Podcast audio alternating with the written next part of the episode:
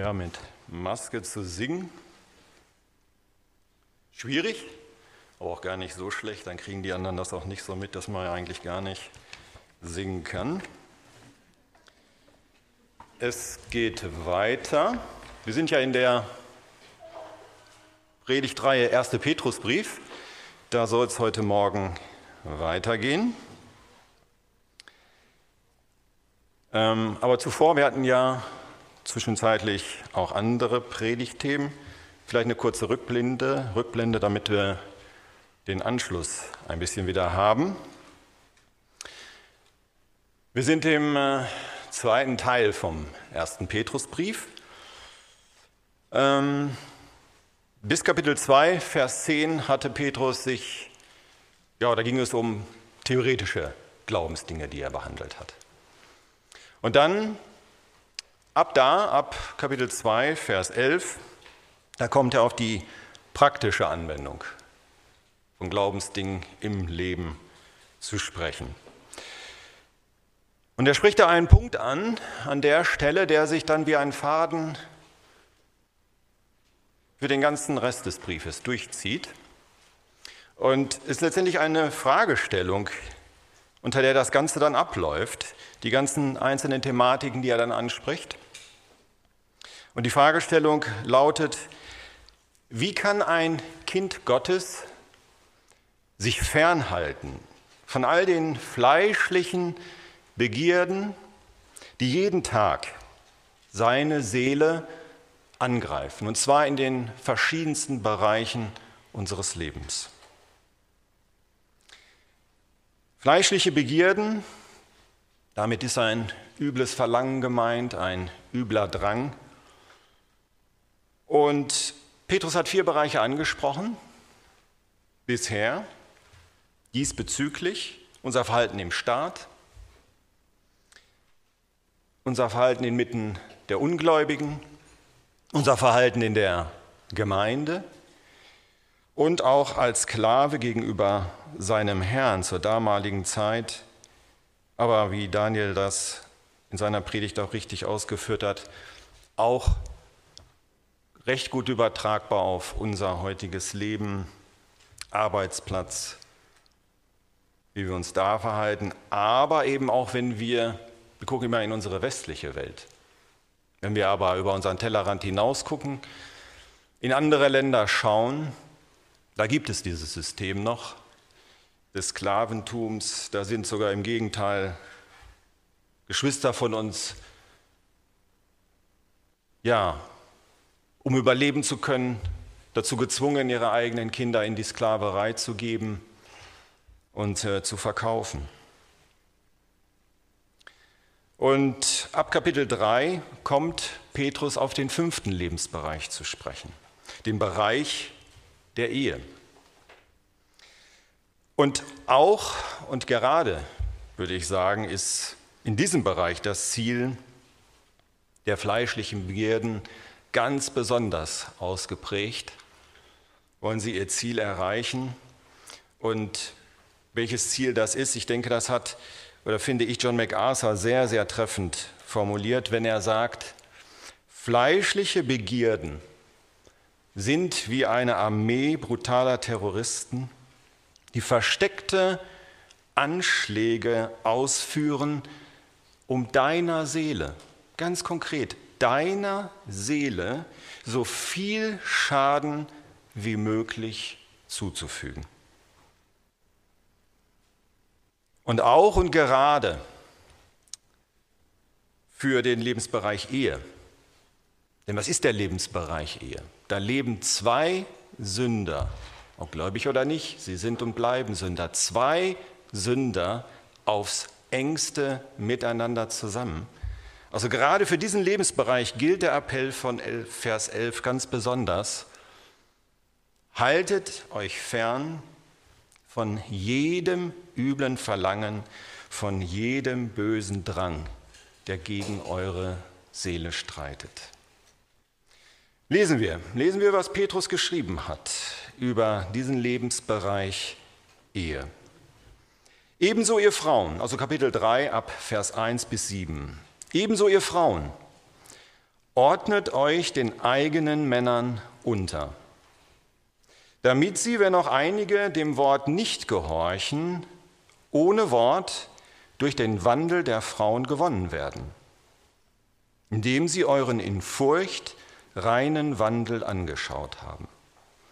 Euer Schmuck sei nicht der äußerliche, durch Flechten der Haare und Umhängen von Gold oder Anziehen von Kleidern, sondern der verborgene Mensch, der verborgene Mensch des Herzens im unvergänglichen Schmuck des sanften und stillen Geistes, der vor Gott sehr kostbar ist. Denn so schmückten sich auch einst die heiligen Frauen, die ihre Hoffnung auf Gott setzten und sich ihren Männer unterordneten. Wie Sarah dem Abraham gehorchte und ihn Herr nannte, deren Kinder ihr geworden seid, indem ihr Gutes tut und keinerlei Schrecken fürchtet. Ihr Männer ebenso, wohnt bei ihnen mit Einsicht als bei einem schwächeren Gefäß als dem weiblichen und gebt ihnen Ehre als solchen, die auch Miterben der Gnade des Lebens sind, damit eure Gebete nicht verhindert werden. Wie sehr diese sieben Verse mit all dem übrigen zusammen oder vorhergehenden zusammenhängt, sieht man allein schon an dem Begriff unterordnen. Er zieht sich durch bis hierhin wie ein roter Faden und auch noch weiter bis zum Ende des Buches. Unterordnung, ja, das ist dem gefallenen Menschen ein Gräuel und weckt sofort die fleischlichen Begierden. Egal in welchen Bereichen, auch Daniel hat das letztens sehr treffend formuliert in seiner Predigt, ein Aufbrausen, ein Grollen oder ein sich widersetzen und Widerrede geben und so weiter. Da sind wir doch sehr fantasievoll. Nein, unterordnen wollen wir uns nach Möglichkeit eigentlich nicht so gerne. Und doch steht es hier, dieses Wort. Und da gibt es an diesem Wort auch nichts schön zu reden oder schön zu feilen oder zu interpretieren. Das griechische Wort heißt einfach schlicht und ergreifend unterordnen, unterwerfen, gehorchen. Punkt. Es ist ursprünglich ein militärischer Begriff, und zwar für jemanden, der einen niederen Rang bekleidet. Und deshalb ist es seine wörtliche Bedeutung auch, sich in Formation aufstellen vor einem Befehlshaber. Das ist die Bedeutung, das ist das Wort, das Petrus hier schreibt. Das ist die erste Bedeutung. Die erste. Die zweite, die finden wir nicht hier bei 1. Petrus und darf deshalb auch nicht einfach hier ersetzt werden, sondern sie ergänzt das, was Petrus schreibt. Und diese zweite Bedeutung dieses Wortes verwendet Paulus an einer Stelle. Er schreibt nämlich den Gläubigen in Ephesus, ordnet euch einander unter. Ordnet euch einander unter in der Gemeinde. Damit gibt Paulus dem griechischen Wort die Bedeutung von Unterordnung im Sinne eines liebevollen Nachgebens, aber ohne jeden Rangunterschied. Weil er sagt, einander ordnet euch einander unter. Dass Petrus aber beide Bedeutungen, ich möchte sagen, diese harte und auch diese sanfte Bedeutung im Sinn hat, das wird an dem ersten Wort deutlich, mit dem er diesen Abschnitt beginnt. Ebenso. Ebenso ihr Frauen. Damit bezieht er sich auf das Vorhergehende. Damit zieht er einen Vergleich zu dem Vorhergehenden was er bisher geschrieben hat. Und das Vorhergehende war die Unterordnung unter alle menschliche Einrichtung sowie die Unterordnung der Haussklaven unter ihre Herren. Meint Petrus also, dass sich jetzt die Frauen in gleicher Weise unterordnen sollen, also zum Beispiel wie eine Sklavin ihrem Herrn? Meint er das, wenn er sagt, ebenso? Ein klares Nein. Ein klares Nein. Denn wenn Petrus das hätte sagen wollen, dann hätte er ein anderes griechisches Wort verwendet, als er es hier tut. Nein, darum geht es Petrus nicht, wenn er sagt ebenso, sondern mit ebenso geht es ihm, wenn er das sagt, geht es ihm um, eine, um dieses grundsätzliche Prinzip der Unterordnung. Es gilt für die Bereiche, die er zuvor angesprochen hat, und es gilt auch für den Bereich Ehe.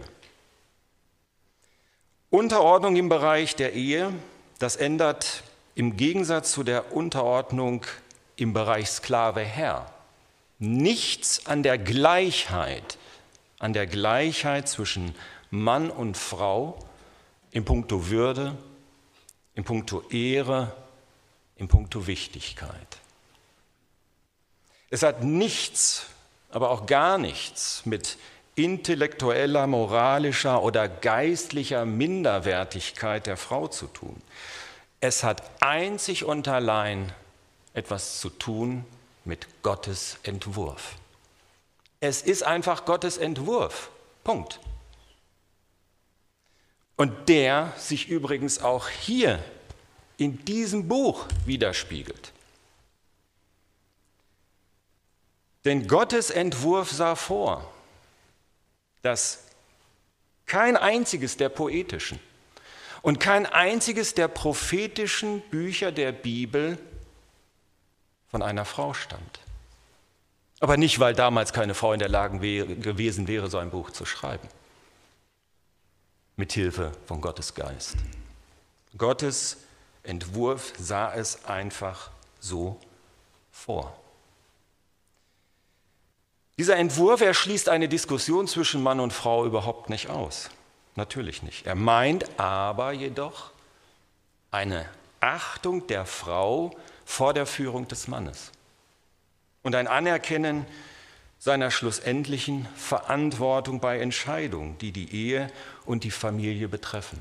Heißt aber auch gleichzeitig, dass der Mann diese Verantwortung auch wahrnimmt und sich nicht davor drückt und letztendlich dann die Frau doch in diese Handlungsrolle hineinzwingt und drängt. Als gutes Beispiel für Unterordnung nach Gottes Entwurf taugt Lukas 2. Lukas benutzt ja das gleiche, dasselbe griechische Wort, wenn er schreibt, dass sich der Sohn Gottes seinen Eltern untergeordnet hat. Jesus Christus als Sohn, als Kind hat sich seinen Eltern als Kind untergeordnet. Aber trotzdem, aber trotzdem blieb Jesus noch im Tempel, als seine Eltern schon wieder nach Bethlehem abgereist waren. Schon wieder aus Jerusalem abgereist waren, nach Nazareth.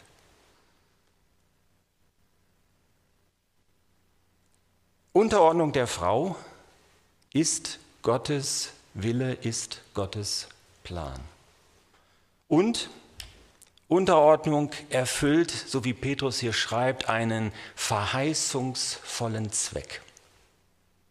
Petrus schreibt nämlich im Vers 1 weiter, wenn auch einige Männer dem Wort nicht gehorchen, sie doch ohne Wort durch den Wandel der Frauen gewonnen werden. Das ist eine Verheißung. In der Unterordnung der Frau steckt eine ganz große Verheißung. Die hat Gott sozusagen beides miteinander verbunden und verwoben. Betrachten wir den Vers mal im Detail. Wenn auch einige Männer, wenn auch einige Männer, der griechische Ausdruck zeigt an, dass Petrus schon erwartet, dass die allermeisten Frauen auch gläubige Männer haben und nur in seltenen Fällen Ungläubige. Dem Wort nicht gehorchen schreibt er ein neutestamentlicher Ausdruck für Ungläubige, für ungläubige Menschen. Und diese ungläubigen Männer nun, die können und die sollen durch den Wandel ihrer Frauen für den Glauben an Jesus Christus gewonnen werden. Nicht durch ständiges Belehren und Belabern und Besserwisserei der Frau und Nörgelei, nein, durch den Wandel, schreibt Petrus. Das ist das Wichtige, das ist das Entscheidende. Und dazu ist die Unterordnung der Frau und natürlich auch das, was in den nächsten Versen jetzt gleich noch kommen wird, ihr wichtigstes evangelistisches Werkzeug. Ihr wichtigstes evangelistisches Werkzeug. Und wie sieht dies aus? Es ist ihr Lebenswandel und den soll sie führen in Furcht und den soll sie rein führen. In Furcht und rein. In Furcht, sie soll es tun in Furcht vor Gott. Das ist hier bei Petrus gar kein neuer Gedanke, ist uns schon im ersten Kapitel begegnet, ist uns schon in Kapitel 2 begegnet, wo Petrus schreibt, fürchtet, fürchtet Gott. In Furcht vor Gott soll die Frau wandeln. Und mit rein, rein ein Wandel frei von moralischer Befleckung. Wie dieser im Einzelnen aussehen soll, das beschreibt Petrus ein bisschen genauer im Folgenden. Und dazu stellt er dem äußerlichen Schmuck den inneren Schmuck, einen inneren Schmuck gegenüber. Vers 3, euer Schmuck sei nicht der äußerliche. Zum Beispiel das Flechten der Haare, das Umhängen von Gold, das Anziehen von Kleidern. Worauf zielt Petrus hier ab, wenn er das sagt? Verbietet er den Frauen das alles? Sagt er, wenn sie das alles nicht tun, also eben nicht Haare flechten und so weiter, dann führen sie einen reinen Wandel vor Gott? Und vor ihrem Mann, ist das so? Ich denke, man kommt der Antwort näher, wenn man zuerst mal das dritte Beispiel heranzieht, das Petrus hier nennt, das Anziehen von Kleidern. Manche Bibeln übersetzen an dieser Stelle das Anziehen von schönen Kleidern. Aber das ist im Grunde genommen nichts anderes als eine Hilfskonstruktion. Da will man sich irgendwo hinretten und es führt in die falsche Richtung. Im Griechischen steht nichts von schön. Da steht wirklich nur das Anziehen von Kleidern. Punkt. Und deshalb ist der springende Punkt auch ein ganz anderer. Wenn Petrus ein Verbot ausgesprochen hätte, dass die Frauen das alles nicht tun dürfen, also den Frauen das Flechten der Haare und das Tragen von Ohrringen oder Ketten verboten hätte, da müsste man ja konsequenterweise auch das dritte Beispiel als Verbot auffassen. Dann dürften die Frauen auch keine Kleider bzw. keine Kleidung tragen.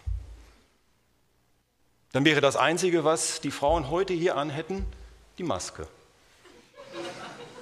Bisschen absurd, ja, ne? okay, eben, genau, ist doch völlig absurd. Ist doch völlig absurd. Petrus will mit diesen drei Beispielen klar machen, der äußerliche Schmuck, die Frisur, die Goldkette, das Kleid, ist erlaubt, aber es darf nicht das Einzige sein, was eine gläubige Frau zu bieten hat. Es darf nicht das Einzige sein. Quelle und Ursprung ihrer Schönheit muss sein, Vers 4, der in ihr verborgene Mensch. Dieser verborgene Mensch, der wird auch sichtbar. Der wird auch sichtbar. Wie? Goldketten wie Kleider. Und zwar durch Worte und Taten in einem sanften und stillen Geist, sagt Petrus. So soll dieser oder dadurch soll dieser innere Schmuck bei der Frau sichtbar werden. Und das soll Quelle und Ursprung sein. Das soll das A und O sein. Was haben wir unter einem sanften und stillen Geist zu verstehen? Ein sanfter Geist, ein sanfter Geist, der will nicht selbstsüchtig zur Geltung kommen zum Beispiel. Er besteht nicht auf seinem Recht. Er boxt sich nicht seinen Weg frei. Ein stiller Geist, der hebt sich nicht selbst herrlich hervor, drängt sich nicht in den Vordergrund, wird laut, Nach diesem inneren Schmuck soll die Frau trachten. Warum? Weil dieser innere Schmuck vor Gott, und das ist wunderbar, was hier steht, sehr kostbar ist, nicht nur kostbar, sehr kostbar sogar ist. Vor Gott. Und zudem, schreibt Petrus, ist er sogar noch unvergänglich. Unvergänglich. Das verspricht Petrus hier den Frauen. Er ist also ewig. Und was heißt das, wenn er ewig ist? Er wird die Frauen kleiden, wenn sie eines Tages vor Gott stehen, vor dem Richterstuhl des Christus stehen. Das Thema hatten wir vor einiger Zeit mal. Da werden sie diesen Schmuck tragen oder auch nicht tragen. In Vers 5 bringt Petrus als Vorbild eine heilige Frau, Sarah, die Frau Abrahams. An ihr zeigt er auf, wie eine gläubige Frau zu diesem sanften und stillen Geist gelangen kann. Ja, wie gelangt sie dahin? Wie gelangte Sarah dahin? Ja, indem diese Frau wie Sarah zwei Dinge tut. Petrus schreibt, indem sie ihre Hoffnung auf Gott setzt. Und das nicht nur einmal oder dann und wann mal, sondern Petrus schreibt das hier in einer Zeitform, die besagt, Sarah hat beständig, beständig ihre Hoffnung auf Gott gesetzt. Jeden Tag neu. Und das Zweite ist, indem sie sich ihren Mann unterordnet. Und auch das nicht nur einmal. Und auch das nicht nur je nach Laune, mit welchem Fuß ich gerade aufgestanden bin. Auch das drückt Petrus genau in der Zeitform aus, die das betont. Sarah hat sich beständig und wiederholt ihrem Abraham untergeordnet. Und weil Sarah diese beiden Dinge befolgte, hat sie sich ebenso beständig und wiederholt mit sehr kostbarem geschmückt, dass ihr ewig bleiben wird. Und wir werden eines Tages Sarah begegnen. Und dann werden wir diesen kostbaren Schmuck an ihr sehen. Punkt um. In Vers 6 zeichnet Petrus dann die Beziehung zwischen Sarah und Abraham noch ein bisschen genauer. Sarah, so schreibt Petrus, gehorchte ihrem Abraham und nannte ihn Herr. Und denken wir mal nicht, dass das einfach war. Schauen wir doch ins Alte Testament. Schauen wir uns doch mal die Ereignisse an. Es wird ja viel berichtet aus dem Leben von Sarah und Abraham. Und wenn man sich dann diese Ereignisse im ersten Mosebuch anguckt, die Sarah erlebt hat, da kommt man, wie ich finde, eigentlich unweigerlich zu dem Schluss, ey, Abraham zu gehorchen, das muss ja echt, das war ein Ding. Das war ein Ding. Und ihm zu folgen, das war alles andere als einfach, was der so in den Kopf gekriegt hat. Oder? Allein diese, diese Wanderung, die sie gemacht hat, dass er natürlich von Gott gerufen, aber trotzdem Heimatland zu verlassen, Nomadenleben zu führen. Wie viel Gottvertrauen Sarah oder von ihr verlangt wurde. Zu sagen, ja Abraham, ich folge dir. Du hast die Stimme gehört, Gott hat es dir gesagt, ich mache ich alles mit. Hunderte von Kilometern laufen wir mit allem, was wir haben und führen jetzt nur noch ein Nomadenleben. Was für Gottvertrauen ihr da verlangt wurde, all dieser, in all diesen ungewissen, unsicheren Situationen, auch gefährlichen Situationen, wenn sie da noch in Ägypten gewesen sind und er sie dann gar nicht als seine Frau ausgibt und so weiter, was da alles passiert ist, in welche Situation Abraham sie gebracht hat. Das war nicht leicht für Sarah, ihm, sich ihm unterzuordnen und ihm zu gehorchen. Aber Petrus, sie hat es getan, weil sie ihr Vertrauen auf Gott setzte. Und deshalb ist Sarah noch viel mehr als nur in Anführungsstrichen ein Vorbild. Die biblische Wahrheit, dass der Gläubige ein Kind Abrahams ist, Ist uns geläufig, oder? Ihr nickt jetzt nicht, aber ich setze es voraus. Ist uns geläufig. Aber ist uns auch geläufig, dass Petrus hier in Vers 6 als biblische Wahrheit schreibt, dass nämlich jede gläubige Frau ein Kind Sarahs ist? Großartig, oder? Ist uns das geläufig? Das schreibt Petrus hier. Jede gläubige Frau ist ein Kind Sarahs. Damit adelt Gott jede gläubige Frau. Und weil er das tut, möchte Gott deshalb auch, dass die gläubige Frau wie Sarah beständig Gutes tut. Also das, was vorher in Vers 1 bis 4 genannt wurde. Und dass sie wie Sarah ebenso beständig keinerlei Schrecken fürchtet, wie es hier heißt. Keinerlei Schrecken fürchtet. Sarah ist durch manchen Schrecken gegangen mit ihrem Abraham. Keinerlei Schrecken fürchtet. Und das besonders dann, wenn der Ehemann nicht wie Abraham gläubig, sondern womöglich auch noch ungläubig ist. Und man dadurch so manchen Schrecken erleben muss. Im abschließenden Vers 7 kommt Petrus kurz, aber heftig. Kurz, aber heftig auf das zu sprechen, was der Mann tun soll. Wir Männer kommen mit einem Vers davon, aber der hat es in sich. Der hat es in sich. Auch er muss in der Ehe aufpassen, dass er sich fernhält von fleischlichen Begierden, die jeden Tag auch seine Seele in der Ehe angreifen. Will der Ehemann diesen Angriffen widerstehen, widerstehen und Schaden von seiner Seele abwenden, dann hat auch er auf Dinge zu achten. Petrus nennt hier drei Dinge, auf die er zu achten hat. Der Mann, er soll mit seiner Frau zusammenleben, nicht nur leben, zusammenleben.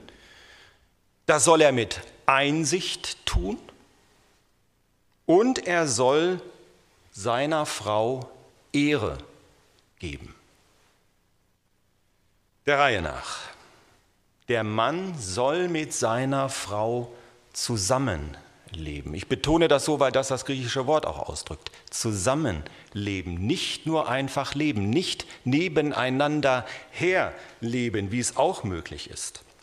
Das heißt, der Mann verlässt seine Frau nie mehr, weder äußerlich noch innerlich. Ja, er dreht auch nicht mehr sein eigenes Ding, als wäre er gar nicht mehr verheiratet oder als wäre er noch gar nicht verheiratet, sondern immer noch solo. Er unterdrückt sie nicht und er kommandiert sie auch nicht herum. Er soll mit Einsicht mit seiner Frau zusammenleben. Mit Einsicht, mit Verstand und mit Weisheit, mit Überlegung, mit Weisheit. Nicht einfach die Dinge irgendwie laufen lassen und sich über nichts einen Kopf machen. Zu dieser Einsicht gehört auch die Erkenntnis, dass der Ausdruck schwächeres Gefäß, das uns hier begegnet in Vers 7, keine Geringschätzung ist. Keine Geringschätzung ist, sondern dass Gottes Wort lehrt, dass Mann und Frau beide Gefäße sind. Ja, beide sind Gefäße von Gott geschaffen.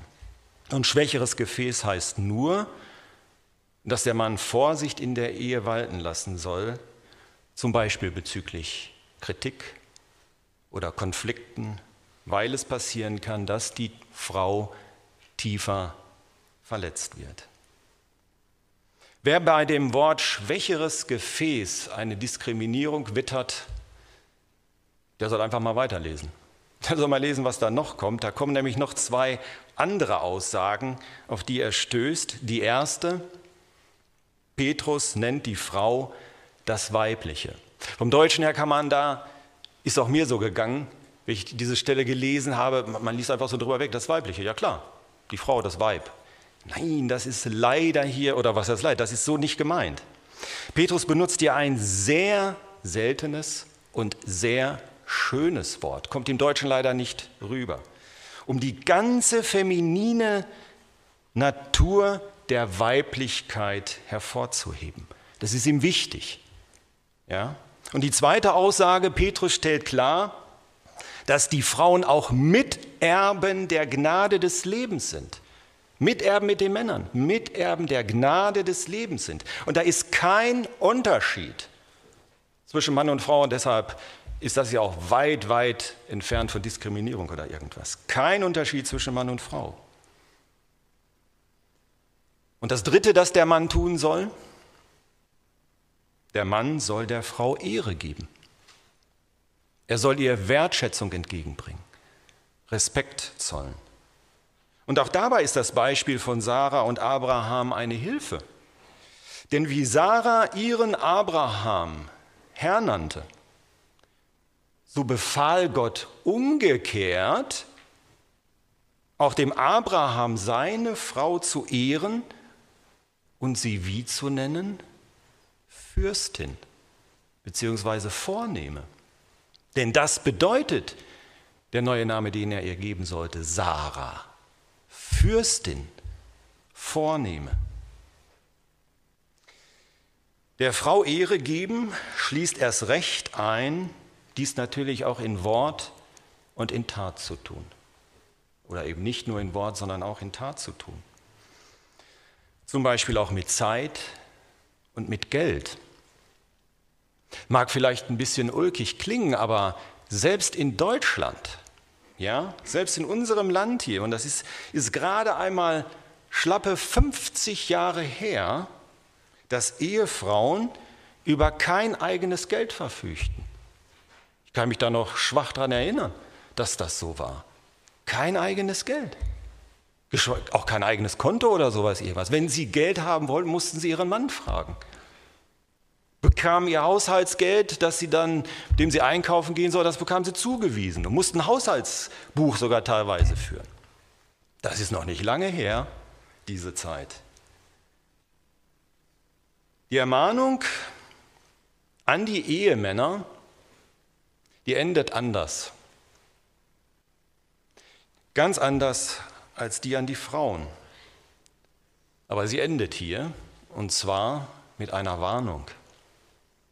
Und wie ich finde, es ist eine sehr beklemmende Warnung, was Petrus hier schreibt.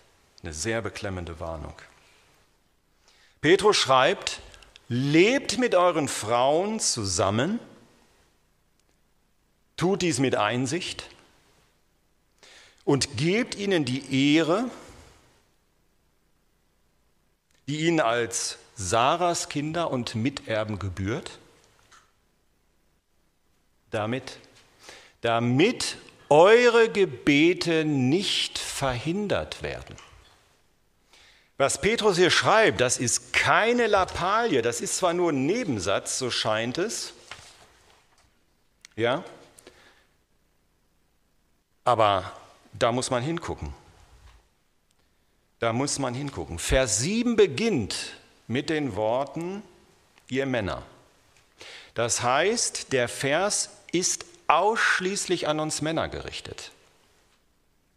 Ja, das ist wichtig. Manche sagen einfach, ja gut, hat was mit Eheleuten zu tun, da sind wir Männer schon wieder so halb raus. Ne? Nee, ist uns Männer gerichtet. Und folglich sind mit eure Gebete auch nicht die Gebete der Eheleute gemeint, sondern nur die Gebete der Männer.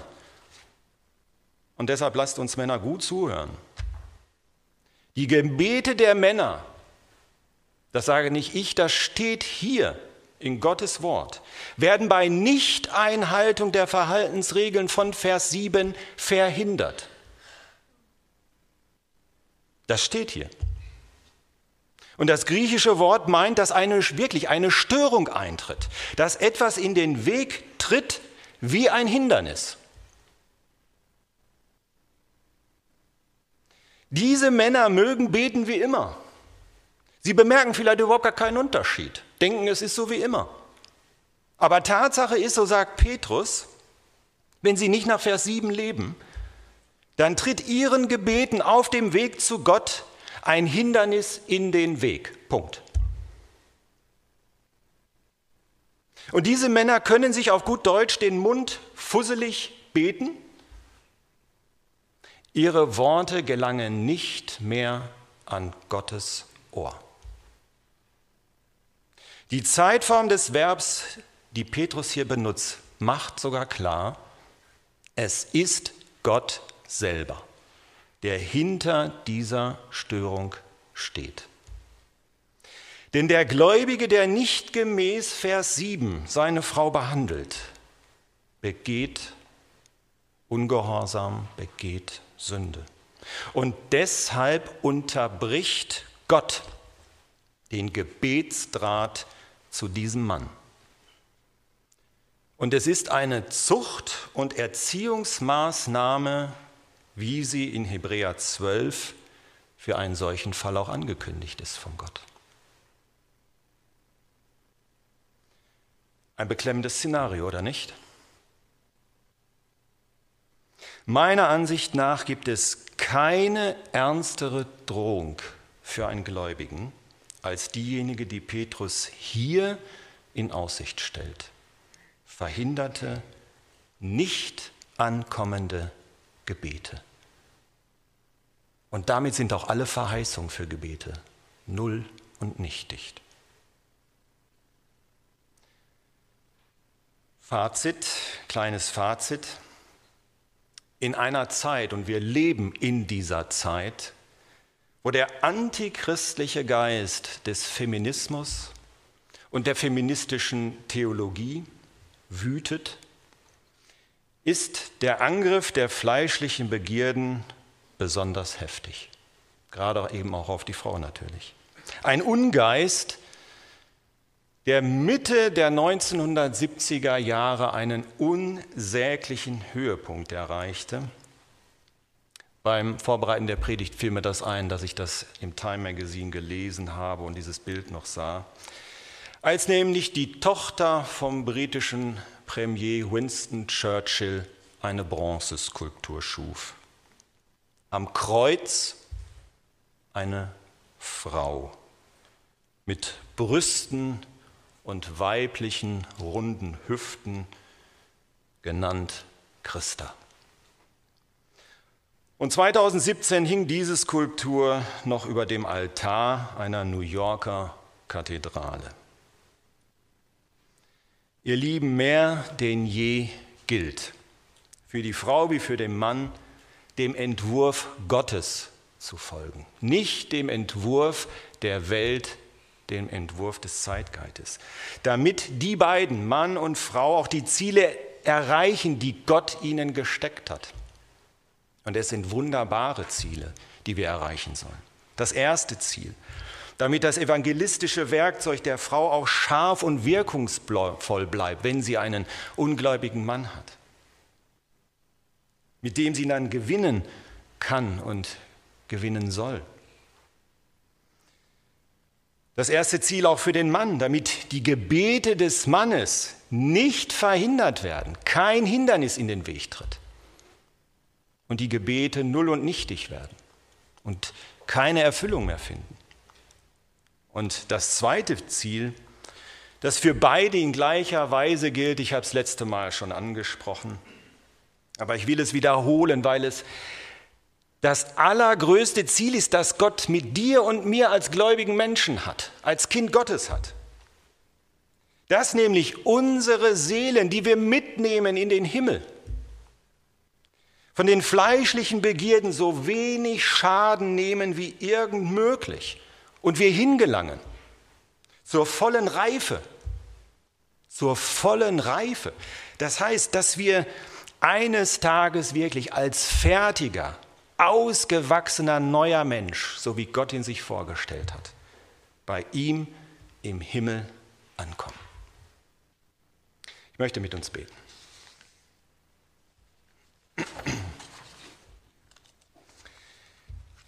Himmlischer Vater, der, der Zeitgeist, der antichristliche Geist, er nagt an uns, er nagt an deiner Gemeinde, er will ihr Schaden zufügen, er will sie zerfressen, er will sie erledigen. Er will uns schwächen, er will uns zu kraftlosen Salz auch hier in dieser Welt machen, damit wir eben kein Unterschied mehr sind, damit wir wirkungslos werden. Er will uns kraftlos machen in allen Bereichen unseres Lebens, erst recht, erst recht in der Ehe. Und die vielen, vielen Scheidungen und kaputten Ehen und kaputten Familien in unseren Tagen, die sind ein Beleg dafür, wie sehr diesen Begierden das gelingt. Himmlischer Vater, bewahre uns.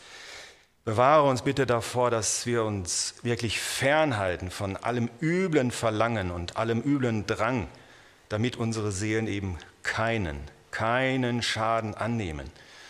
Damit jede Frau mit sehr kostbarem, ewigem Schmuck eines Tages vor dir ankommt und damit die Gebete des Mannes nicht verhindert werden, dass kein Hindernis in den Weg eintritt, sondern dass der Gebetsdraht zwischen den Männern und dir, den gläubigen Männern und dir wirklich glüht und auch die Verheißungen, die du auf das Gebet gelegt hast, in Erfüllung gehen. Amen.